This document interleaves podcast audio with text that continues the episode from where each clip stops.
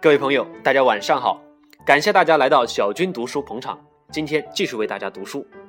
现在小军是在杭州为大家读书。昨天和今天我们没有录制节目，因为在火车上。我非常喜欢坐火车，因为每次坐火车的时候就能够有大量的时间坐下来，安安静静的捧着一杯茶，然后看书。看累之后，坐在窗边，眼睛投向窗外，火车飞走，然后呢，你会看到风景在眼前飞过。或者看着天上，或者看着窗外的风景发呆，这种感觉是非常美的。其实“发呆”一词并不是贬义词，发呆就意味着，哎呀，思通古今啊，云游九霄之外，这是一种很美的人要适时的发呆。所以我喜欢在火车上看书，这是一个很棒的一种体验。然后来到杭州，很多朋友说，哇，小俊老师见到你非常高兴，我们都在听你的读书。我们的读书会到今天呢是正式录音的第八天。那么现在呢，录了十九个节目。其实我们都是在尝试互联网嘛，这是一个全新的时代，这是一个人类历史啊演化亿万年时间，这个地球这个宇宙到今天从来没有出现过的一个伟大的时代，伟大的平台。以前咱们要录制节目的话，需要电台，需要电视台，需要中央电视台，需要数万名的人在下面给你铺建平台。那么今天这个时代呢，只要你愿意，人人都可以发出自己的声音。所以我们是很幸运的，我们在经历着社会的变革。可以说啊，今天这个社会真真正正的是日新月异，每天和每天都不一样啊。我们正在经历着伟大的变革。呃，这个创办 Facebook 脸书啊，不是非死不可啊，创建脸书这个做这个年轻人在美国，然后他是一个大学毕业生，嗯，还没大还没毕业就创建了这个 Facebook，然后他今天看到他的微博。看到他的不是非微博 Facebook 上的文章，说到二零一五年的计划就是读书，每两个礼拜读一本书。那么读什么书呢？他会读不同国家的书。他在他的书桌上就放了一本习近平主席的《习近平传》，这是一个非常伟大的一个挑战。他喜欢挑战，他在学习中文，他在学习不同的国家、不同的民族的文化，都是一种挑战啊。讲到读书呢，很多同学、很多朋友就会讲了：“哎呀，没有时间读啊。”或者说，今天在整个中国蓬勃向上、在发展的时候，非常的浮躁，静不下心来读书，那没关系啊。在日常生活中工作、挑战、奋斗，那是在红尘学习，其实啊是一种更重要的学习。没有静下心来好好的读书，这只是一种学习方式而已，也没有关系，不要焦虑，也不要觉得有什么亏欠。但是如果你真的想读书，吸取到智慧的话，没有关系啊。读书和学习的方式是有很多的，可以用看，可以用听，哎呀，等等等等啊。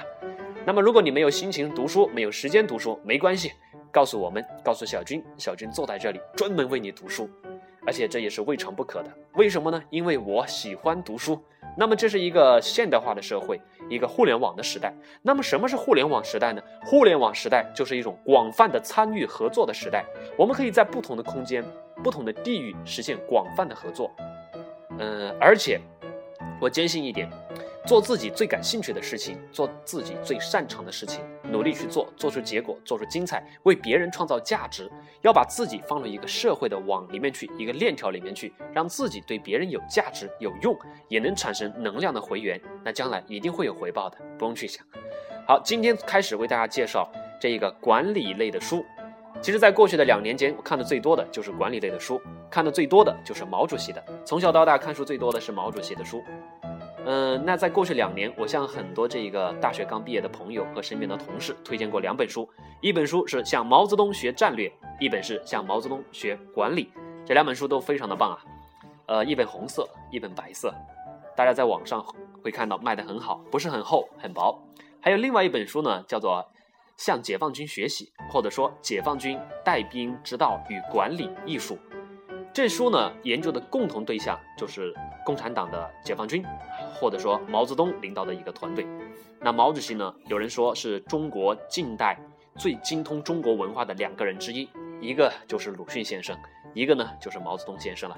毛泽东先生和蒋介石都同受一个人影响，那就是曾国藩。曾国藩，晚清名臣，忠忠心之将啊。那他呢是每天坚持的读书，汲取了中华历史上无数的智慧。好了，我们今天为大家介绍这本书，叫《向毛泽东学管理》。中国离不开毛泽东。今天啊，我们来重提毛主席、毛泽东，可能会有很多人觉得啊，是不是不大合时宜，已经成为过去了？其实不是的，智慧和伟大的人物永远不会成为过去。当然，功过是非，随着历史的这一个啊进程呀，都会有他自己公道的一个评判。那么，在今天我们谈毛泽东，能给我们带来一些什么呢？毛泽东有什么可学的呢？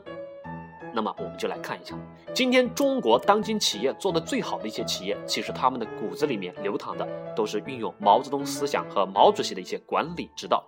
因为中国有着中国的特色、中国民族、中国文化和中国人的一些特色，而毛主席是精通中国文化，吸收了中国历史上无数的智慧，然后打造出了一些方法。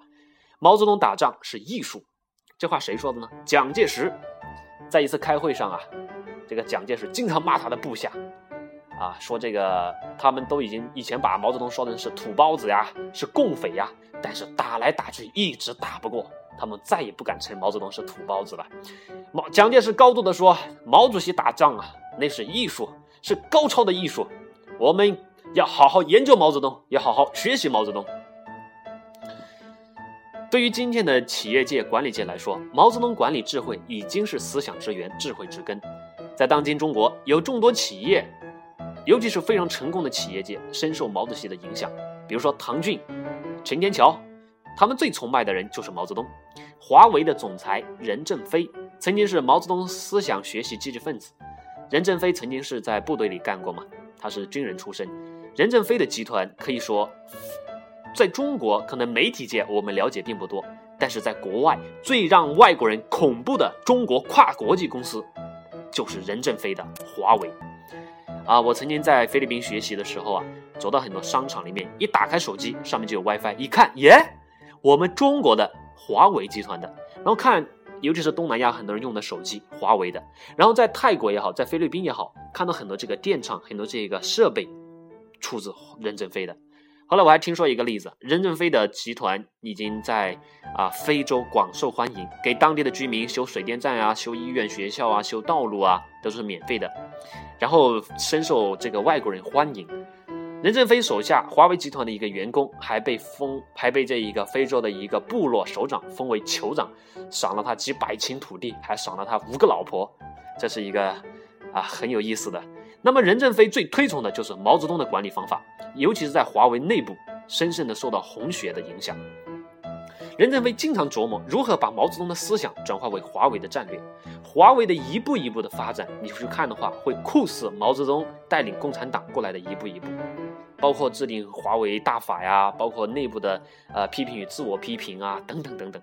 还有就是万通集团的董事局主席冯仑，他非常敬佩。呃，经常研究毛泽东，还有娃哈哈总裁宗庆后，他也是毛泽东智慧最好的实践者。还有这一个张瑞敏、柳传志、史玉柱等等，都是当代中国商界的领袖人物，都拥有浓厚的毛泽东情结。他们最先深刻领会毛泽东思想中的精髓，将其灵活运用在企业经营、管理、竞争、扩张当中，在激烈的竞争中创造了一个又一个奇迹。假如。能将一个国家缩浓缩为一家大型的企业的话，那毛主席无疑就是最伟大、最成功的一位企业家。他的组织管理能力，他的领导水平，他的带兵艺术，他的人格魅力，他从群众中来到群众中去的伟大的理论等等等等，无疑都是最值得领导者、管理者学习的。那么在今天我们这个中国社会在蓬勃发展的过程中，我们身边很多这个朋友，大学毕业一年两年，很多已经成为这个公司，尤其是爱秀集团的干部，而且是中间干部，有的要成为总裁，有些成为校长，但大家都在急需努力的拼命的学习一些管理学的一些东西。那么，毛泽东思想和毛泽东的这个管理之道，肯定是我们的首选之一。中国人懂得传统和智慧，也最善于吸收全世界的文明成果。在我们看来，毛泽东的管理思想代表了中国式的管理最高水平，有着取之不尽的精华。在社会主义市场经济的今天，如果企业界、学术界、政界能够从毛泽东身上吸取更多的管理精髓，并灵活运用到实践当中去的话，就能够占据管理的主动权，大幅度的提高自己对人性的把握，对集团啊、对团队的领导的能力。哎，那么接下来我们就一起来学习吧。好，以上算是这一个呃前言。那么我们接下来将从第一章开始学习。